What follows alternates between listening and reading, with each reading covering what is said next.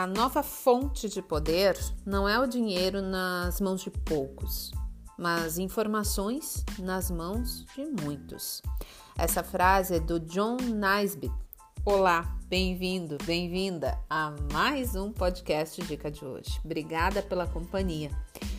A informação, você já sabe, é um dos principais elementos que contribuem para o sucesso das empresas em ambientes altamente competitivos. Afinal, os clientes estão a cada dia mais exigentes e com possibilidades de escolha a uma tela, a um clique de distância.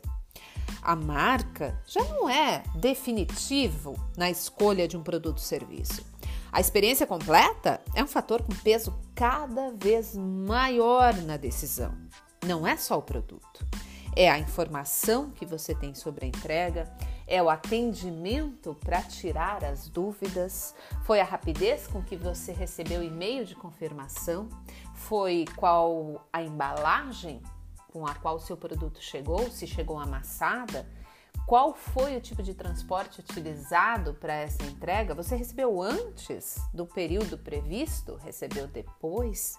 O frete era mais barato do que o da concorrência? Enfim, a experiência completa.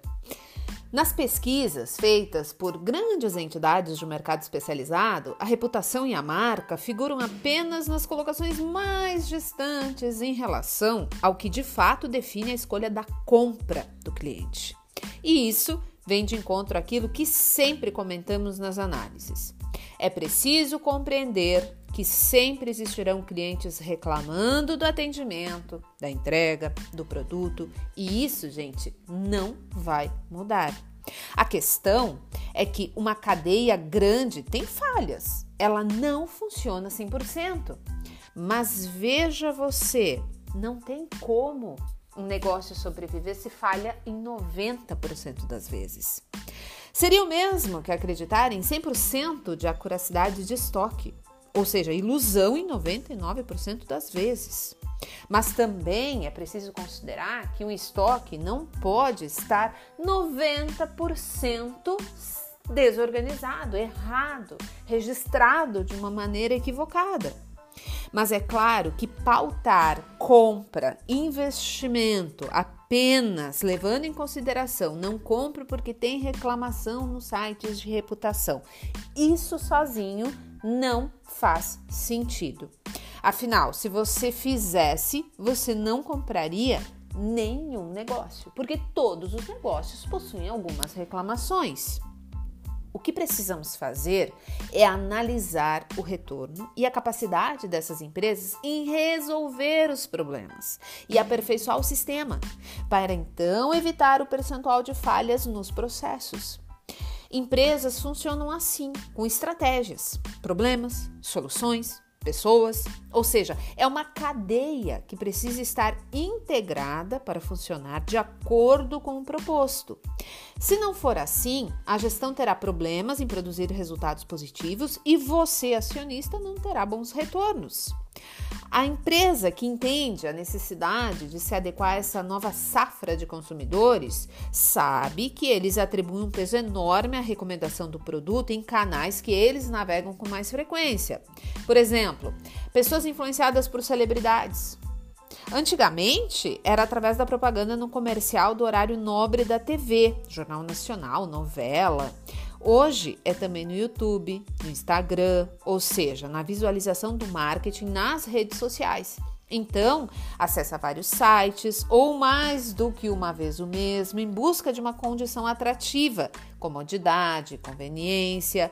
E aqui entra o Big Data das empresas, que é um conjunto de ferramentas que consegue analisar uma quantidade enorme de dados. Então, a informação ela é sim poder. E as empresas precisam reconhecer, e aí novamente eu entro no material de segunda-feira lá no De Olho na Gestão, onde nós escrevemos sobre a importância das empresas atentarem ao fato e também o investidor, quando acaba percebendo que o mercado precifica a gestão, que é preciso unir todas as variáveis. Uma boa gestão, um CEO com experiência, um conselho idôneo, mas também o conjunto da operação. Aquelas pessoas que de fato fazem a operacionalização daquele serviço, a entrega do serviço para o consumidor, para o cliente final. E essa informação, ela está cada vez mais descentralizada. E informação descentralizada significa cada vez mais poder nas mãos de quem consome e sabe interpretar de forma correta essas informações. Afinal, como disse Peter Drucker, a única fonte de lucro é o cliente.